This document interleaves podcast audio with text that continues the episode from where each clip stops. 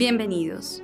Les habla María Paulina Jaramillo y esto es La Música se habla, un podcast de la sección de música de la Subgerencia Cultural del Banco de la República de Colombia. En el programa de hoy hablaremos con Lina González Granados. Cuando yo me paro en la, en la orquesta, puedo mirar, puedo, no sé, como establecer esa comunicación, entonces el miedo se va y simplemente hay, hay música ahí. Lina González Granados se ha distinguido por su trabajo como directora de orquesta del repertorio sinfónico y operático, su enérgica interpretación y su dedicación por visibilizar el trabajo de compositores latinoamericanos la ha hecho merecedora de varios premios internacionales, como la Medalla de la Excelencia Musical por la organización estadounidense Sphinx, el tercer puesto y premio especial ECO en el concurso internacional La Maestra y el premio del concurso de dirección y aprendizaje Sir George Solti, entre otros. Actualmente es la directora Fellow de la Orquesta de Filadelfia y la Sinfónica de Seattle y directora de Unitas Ensemble, una orquesta de cámara fundada por ella para promover e interpretar el trabajo de compositores latinoamericanos. En el programa de hoy hablaremos con Lina González Granados sobre su trayectoria como directora de orquesta, su proceso creativo y los proyectos musicales y pedagógicos que dirige en la actualidad. Bienvenida Lina González Granados. Hola María Paulina, qué rico estar contigo aquí compartiendo estos momentos, como siempre, un placer. Bueno, esta entrevista la preparamos entre tres personas y queríamos empezar por preguntarte cómo te refieres tú lo que entendemos por música académica o música clásica? ¿Tienes un término que utilices constantemente eh, en tu oficio? Sí, em, es una definición en inglés, pero me parece que es una definición que me gusta muchísimo más y como que es un poco más redondita, que la llamamos art music. Entonces, art music se define como música que está, sí, que se que está para ser, eh, digamos, eh, una obra de arte, que no es estática bajo ningún, eh, bajo ningún momento, pero simplemente le quitamos el académico porque hay mucha música de concierto que definitivamente sobrepasa los límites o como que bordea los límites entre qué es lo urbano, qué es lo que no es urbano, lo folclórico y de todas formas está en el mismo género, sigue siendo una obra de arte. Hablemos un poquito sobre tu oficio como directora de orquesta. Para mucha gente esta es una profesión difícil de entender. Mucha gente ve a un director de orquesta allá moviéndose y no sabe exactamente qué es lo que hace. Cuéntanos un poquito de esto. ¿Hay que ser superdotado para ser director de orquesta o es una profesión que cualquier persona puede aspirar? Yo creo que es una profesión que cualquiera puede aspirar. Yo creo que eh, desde el día que nacemos no tenemos límites en ningún tipo de, de sentido. Pero creo que sí eh, tenemos que hablar sobre un poco como un oficio que es bien multidimensional, que no es solamente como monolítico que es estar en el podio y mover las manos, porque eso, eso es solamente, no sé, yo creo el 5% de lo que es el trabajo. Estamos hablando de que tienes que ser, primero que todo, una persona que conoce mucho o que es empática hacia los sentimientos de las personas, hacia los sonidos, ¿cierto? Es una cosa de empatía que digamos que es, cultivable, pero pues también digamos que ese es como el secreto. Estamos hablando de estrategia de, de negocio, o sea, como eh, manejo de crisis cuando pasa algo en concierto y lo tienes que arreglar con las manos en tiempo real, manejo de crisis, manejo de personal, tienes que ser estratega, tienes que saber cómo llevas una obra de, desde el primer downbeat hasta el final y cómo eso digamos, tiene un marco mucho más grande de, trascendencia cuando estás, digamos, en, en, la parte administrativa de la dirección de orquesta, eres como un chef, o sea, organizando las recetas de cuál pieza queda con este y cuál la otra, entonces tienes que saber un poco de acústica y de, de arquitectura para saber cómo el sonido rebota en, eh, en auditorios o cómo, cómo puedes tocar, porque no todas las obras reaccionan igual con el, o sea, dependiendo de, del número de personas que estén en el auditorio, dependiendo de la forma del auditorio, tienes que dirigir diferente. Entonces, ese tipo de cosas pues se cultivan con muchísimo tiempo, pero, pero son bastantes cosas pequeñas, entonces no es solo como una. Sí, me llama mucho la atención lo que dices que el 5% del trabajo se hace en el podio. El director Gian Andrea Noceda dice que la mayor parte de su trabajo está en casa, en solitario, con lápiz y papel, casi que pensando en toda la sonoridad de la orquesta. ¿Cómo es tu metodología de trabajo cuando abordas un repertorio nuevo? Yo creo que cada, cada pieza tiene una forma de abordar distinta.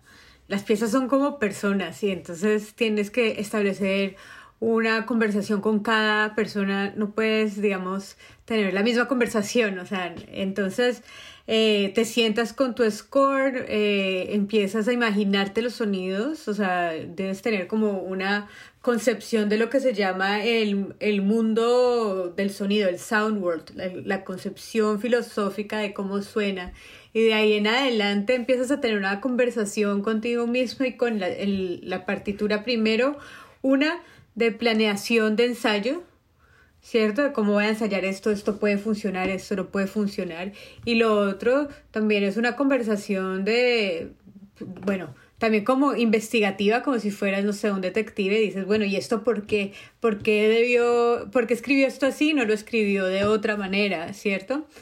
Y de ahí en adelante es una relación como de amistad con la partitura dependiendo de la partitura, pero hay muchas partituras que sí es como una amistad muy cercana, porque es como si, primero que todo, es el compromiso de estar con una partitura, de poder de dar la voz a alguien, vivo o no, o no, ¿cierto? Entonces poderle dar la voz a esa partitura y poder ser, digamos, honrar, honrar lo que está, el, el reflejo que hay, porque al final la partitura no es no es música, la música, no sé, epistemológicamente funciona en tiempo real.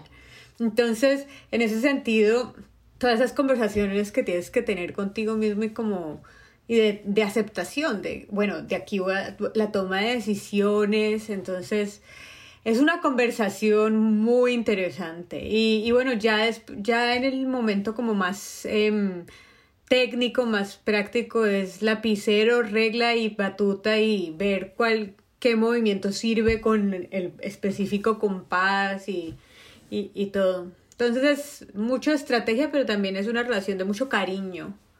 Ese imaginario sonoro del que estás hablando, ¿cómo se construye?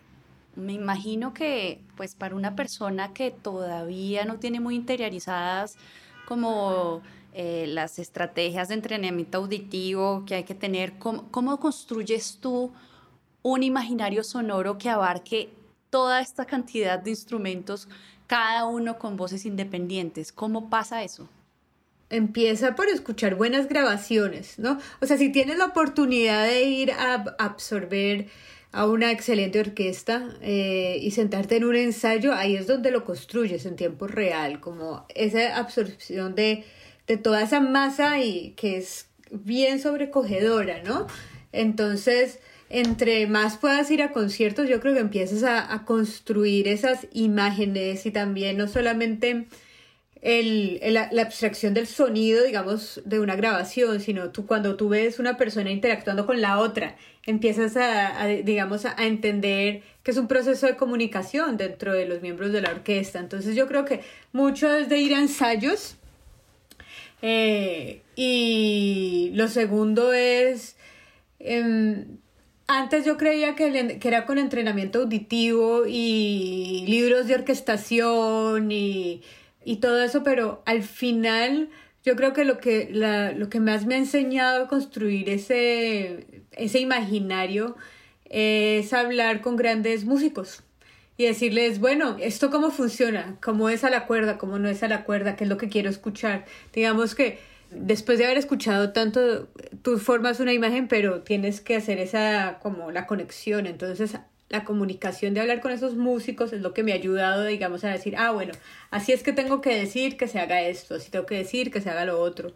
Al final, María Paulina es una cuestión de, de, mucha experiencia, es como, como horas de vuelo con los pilotos, es literalmente eso. O sea, entre más horas de vuelo tienes eh, en el podio, entre más horas de escuchando lo que quieres escuchar, o sea, digamos, guiando tu, tu oído y tu cerebro, o sea, es una cosa así, y tomando decisiones a través de eso, eh, lo, lo logras. Hablas mucho de la conexión que hay que tener con los otros músicos y la comunicación que debes tener en general en la orquesta.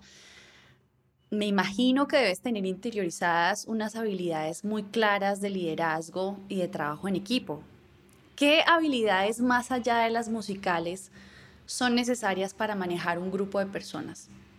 De alguna forma, eh, tener una idea muy clara de lo que quiero.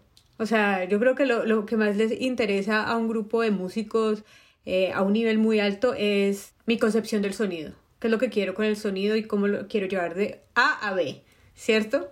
Eh, y de ahí en adelante también esa capacidad de, de, estar completamente desconectado del ego, que cualquier cosa que pase, eh, pues la tienes que aceptar en tiempo real. Entonces es una como conexión, es una, no sé, como retroalimentación de sonido y de manos, sonido, sonido, manos, oídos. Em, y simplemente ser flexible. O sea, yo creo que en este momento, como, como está la pandemia y todo, que hemos aprendido un montón que no tenemos control sobre nada. Y al final, yo creo que dejar ese, ese, no sé, obsesión en el control eh, que tenemos que tener al principio cuando estudiamos la partitura, o sea, en ese, en ese momento el detalle, el control, las decisiones, pero ya después cuando estás enfrente con personas tienes que aceptar lo que viene y, y, y poder, digamos, encontrar ese punto medio, o sea, de pronto acercar la idea que ellos tienen y la idea que yo tengo, entonces es mucho de escuchar. ¿Estas habilidades se enseñan en la universidad? ¿Tú, tú en algún momento en tu trayectoria académica ¿Aprendiste esto allí o siempre fue en otro espacio de la vida? Definitivamente en otros espacios de la vida. Y creo que mm, viendo grandes directores trabajar y no solo grandes directores, sino grandes directores a los que las orquestas quieren y ver cómo, cómo las orquestas reaccionan. Entonces, no sé, trabajar como con el maestro Haydn, trabajar con no sé, con, Yannick en Filadelfia en el Metropolitan eh, y trabajar con el maestro Muti, que todos son unas personas increíblemente preparadas, o sea, no, no se les pasa una, pero al mismo tiempo es ese amor que le tienen a las personas. Entonces ver que no es necesario como ponerse una coraza, ver quién qué es lo que tienes que demostrar o al final, cuando estás, digamos, buscando una calificación académica, necesitas, no sé, una nota, excelente, no excelente, pasó, no pasó. Hay un, em, una, una limitación que es ese, no sé, que es obligatorio y es como muy natural de la academia, que es esa eh, constante búsqueda de la validación. O sea, que necesito, que me acepten, necesito pasar, necesito... Entonces, ese, esa actitud de que siempre tienes que estar, digamos, eh, validando como estudiante eh, o como profesor cuando necesitas hacer tenure, ¿cierto? O sea, toda esa dinámica de, de validación y, y pues definitivamente es algo que es una barrera cuando llegas, digamos, a, a, la vida real y te paras en una orquesta de verdad, en una orquesta de tus amiguitos del colegio, de la, de la, universidad, completamente distinto. O cuando vas a ir a recibir un, un cheque, te van a pagar, o sea, va a ser como tu renta, tu, ¿cierto? Entonces, digamos que definitivamente la vida real es completamente distinta. Has dirigido la Orquesta de Filadelfia, la Sinfónica de Seattle, la Chicago Civic Orchestra. ¿Cuál es la diferencia entre estas orquestas? ¿Qué tan receptivos son a los directores invitados? ¿Cómo ha sido tu experiencia con ellas? Eh, con todos he tenido una excelente relación porque definitivamente ellos me ven como un ser humano y yo también como lo que son. Entonces, si hay un respeto, respeto mutuo desde el principio de, del primer downbeat. Pensando en los días anteriores a, a esas interacciones, pues uno se, pues obviamente es como wow, o sea, la, la sinfónica de Seattle, wow, no sé, Nueva York o todo eso, entonces te encuentras como con esos niveles de ansiedad un poco altos porque pues le tienes respeto al, al sonido, a la tradición, a todo eso y pararte ahí pues está, también estoy haciendo historia, ¿cierto? Y todo eso es digamos una carga emocional que al final eh, pues sí, muy bueno y todo, pero no sirve para nada. Lo único que sirve es pararte a hacer música y, y ser lo más genuina posible. Digo lo más, lo más genuino posible porque a veces, digamos, ese tipo de pensamientos se, como que se interponen con tu, con, tu corazón, con lo que tienes en el corazón, en el alma, para transmitir tu música, porque estás tratando de impresionar o algo, pero entre más el nivel, entre más el nivel eh, superior, nadie tiene que probar nada dentro de la orquesta y las interacciones son muchísimo más sanas. Cuando la orquesta es un poquito más, no quiero decir más mala porque no es la palabra, pero menos, menos segura de, de, su sonido, entonces ahí es cuando empiezan, digamos, a, a presentarse los sonidos individuales. Entonces, y ahí es cuando, digamos, las interacciones son distintas. Pero de resto, de resto no, todas son lindas personas. ¿Cómo es estar frente a una orquesta? Me imagino que esa sensación ¿qué sientes tú? ¿Cómo, cómo, ¿Cuáles son tus emociones? Eh, ¿En algún momento sientes nervios? ¿Cómo funciona ese tema? Yo soy pianista o estudié piano, pero cada vez que yo me sentaba en un piano a una clase magistral o a un recital o un examen, tenía que primero tomarme una pastilla para la ansiedad para poder tocar y después ir a vomitar de los nervios. ¿Cierto? Es una, yo no entiendo por qué, pero esa era, digamos, parte de, del ritual de la ansiedad. Pero cuando yo me paro en la, en la orquesta, que puedo mirar a las personas, o sea, que puedo mirar, puedo, no sé, como establecer esa comunicación, entonces el miedo se va y simplemente hay música y, y bueno, eso es digamos en el ensayo y en el concierto aún es una adrenalina y es solamente alegría, ¿no? Y como agradecimiento y, y mucha diversión. Eh, o sea, me divierto mucho. Eres cofundadora y directora de la orquesta Unitas Ensemble dedicada al repertorio latinoamericano. Cuéntanos cómo nació esta iniciativa y cómo ha sido esta trayectoria con Unitas Ensemble. Unitas Ensemble es mi bebé. Es eh, un proyecto al que yo le tengo muchísimo cariño porque digamos que a través de la música latinoamericana he encontrado una forma de, de expresarme artísticamente eh, más cercana hacia mí. Em, mira que acá en Boston hay muchísimas orquestas y coros y organizaciones de todo tipo que tú quieras, ballets, eh, óperas, pero no había nada de música latinoamericana. Entonces, y música latinoamericana en el año 2016, 2014, perdón, que fue cuando yo la fundé hace seis años, casi seis, siete años, pues no había oportunidades, no, no existía, acá no se tocaba. Entonces, poco a poco hemos llegado a abrir esa parte del mercado y es, digamos, donde yo me, me eduqué como music director, porque una cosa es estudiar, digamos, las partituras, lo que decimos que hacemos en la casa, pero tener la oportunidad de contratar personas, contratar los auditorios, mover las sillas, o sea, conocer todo ese lo que se mueve alrededor de la orquesta sinfónica, las partes administrativas, es una cosa absolutamente importante para un director de orquesta, mucho más en esta, digamos, en esta, em, pues en la actualidad, porque cuando tú estudias dirección de orquesta, solo somos el, no sé, uno o dos por ciento de los que estudiamos dirección de orquesta llegamos a, a digamos, a ese nivel en donde en donde todos aspiramos, que es, digamos, estar de guest conductor o music director y tener ese tipo de orquesta, solo el 2%. Entonces, hay, entonces, ¿qué pasa con las otras personas que no pueden dirigir Boston Symphony o que no pueden dirigir Philadelphia Orquesta? Pues de alguna forma tienen que crear sus iniciativas, creo yo, ¿no? O sea, o cambiar de carrera, porque es que definitivamente si no hay empleo, pues no hay empleo.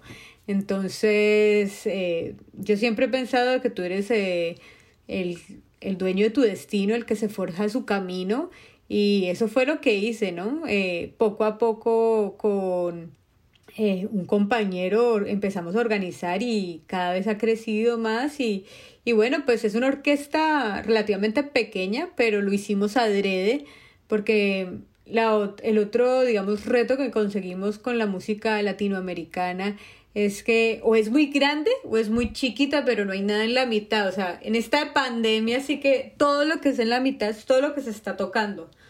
¿Por qué? Porque necesitamos un repertorio que sea de 20, 30 personas, no más.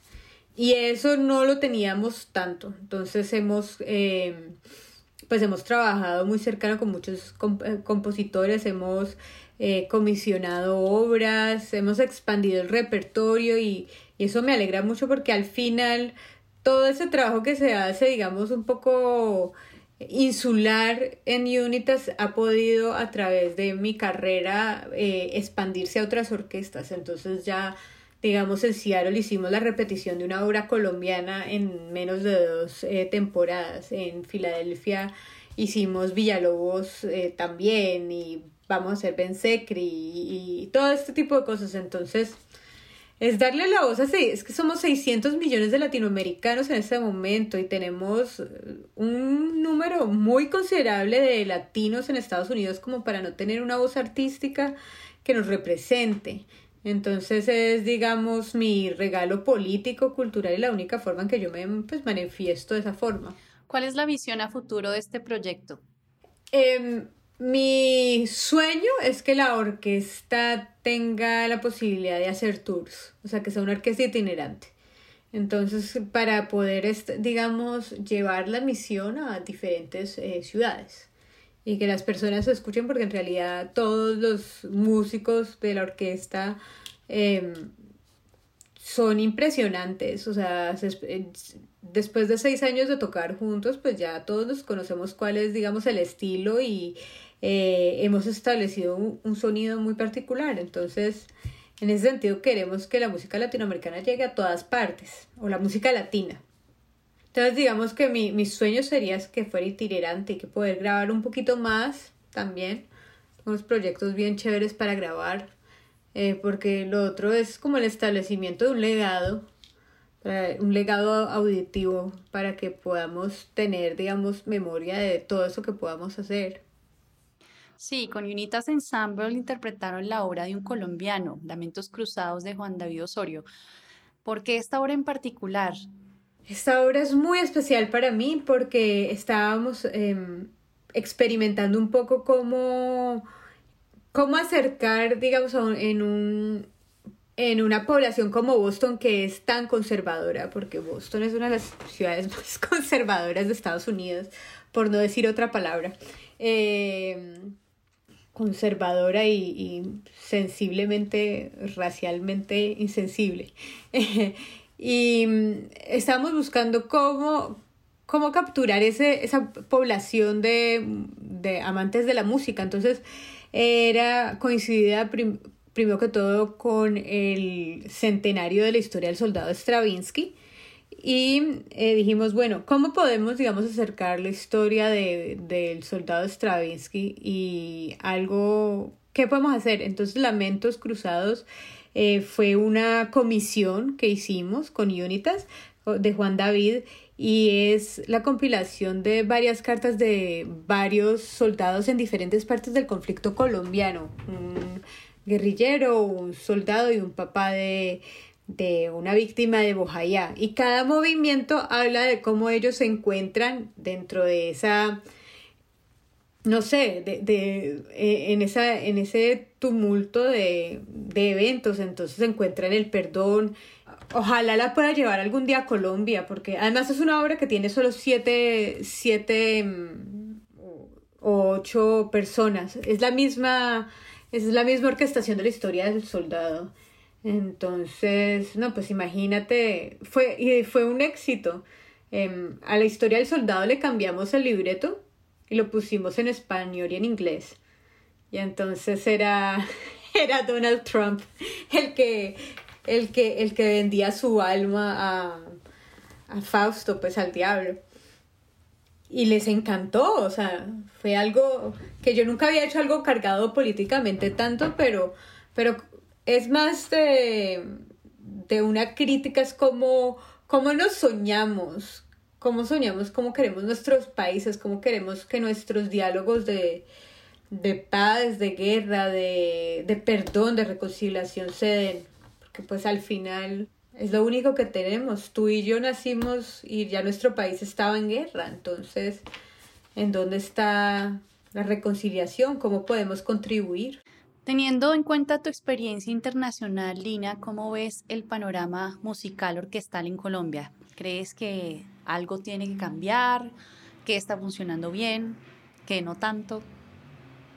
Pues lo que más me llama como la atención y me causa ilusiones es, es em, la migración masiva de todos los que hemos, nos hemos salido porque ahorita hay una cantidad de músicos orquestales regados por todo el mundo. Entonces, cada vez que voy, no sé, España, Francia, Alemania, siempre hay un colombiano en una orquesta. Y eso es muy, muy importante creo que al mismo tiempo, o sea, porque digamos tuvimos la oportunidad y muchos han tenido la oportunidad a través de becas, fundaciones, los movimientos orquestales juveniles han sido claves para el crecimiento de esto.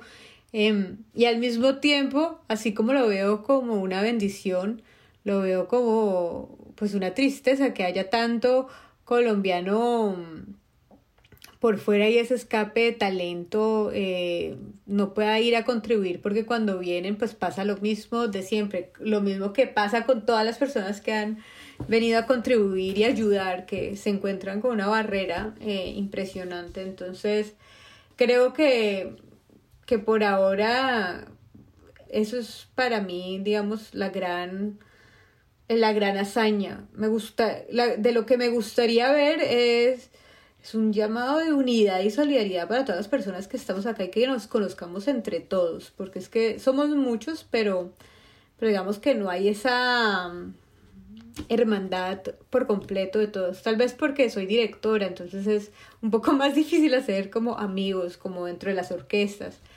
Pero yo veo, por ejemplo, en otros países, Venezuela, México, que ellos es que es un, no sé, es como si fueran, no sé, los jugadores olímpicos. Hay un respeto y hay una, hay un, no reconocimiento de vanidad, sino un verdadero, no sé, como sentido de identidad de que hay una persona haciendo lo que hace por todo el país, ¿no? Porque al final uno no solo se está representando a sí mismo, sino uno es verdaderamente embajador de su país y hay una cuestión de diplomacia de la cual no hemos hablado, eh, que también tiene que ver con, con la dirección, especialmente cuando estás ya, digamos, viajando y, y siendo, no sé, ciudadano del mundo. Yo lo pongo así.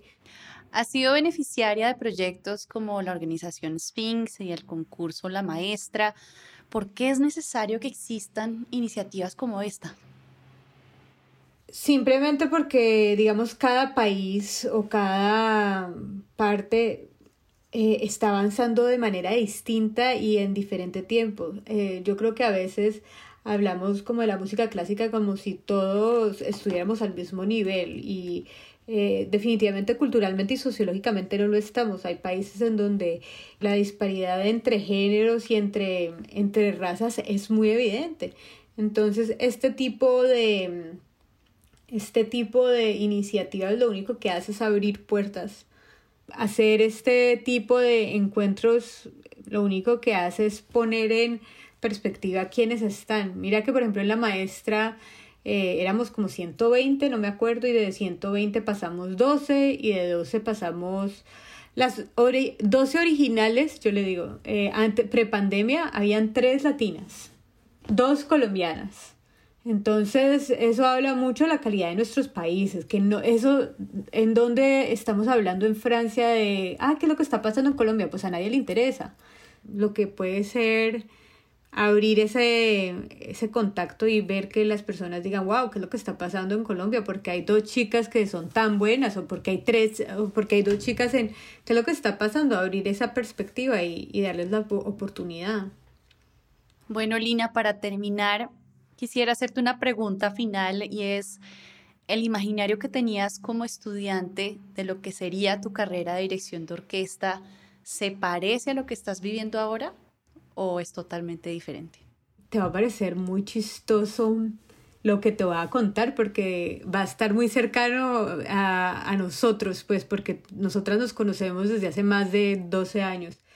Eh, y es que cuando yo estudiaba piano y conocí a, tu hermano, que es mi mejor amigo, y conocí a, mm, a, otras, a otros amigos pianistas, todos éramos unos niñitos que nos íbamos los viernes dizque, a comer a los restaurantes más fifi supuestamente y a hablar de filosofía y de piano como si fuéramos los eruditos.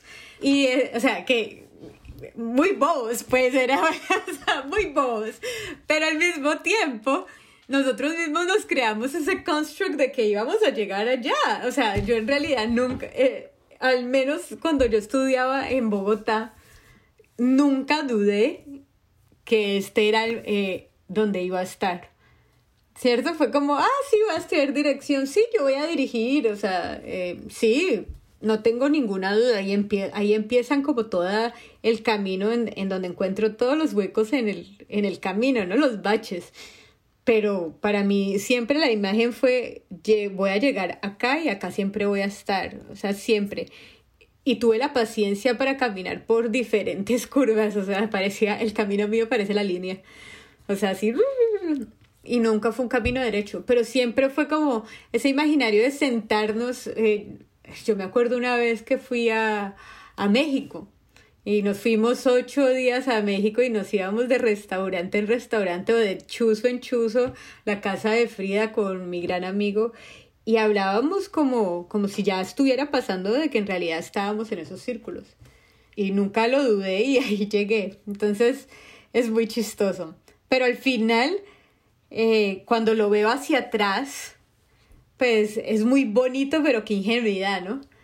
Entonces, simplemente qué ingenuidad y, bueno, gracias, la, la ingenuidad me llevó a donde estoy y me sigue llevando porque a veces eh, es mejor no saber lo que está pasando detrás de cámaras para poder uno concentrarse como en la música.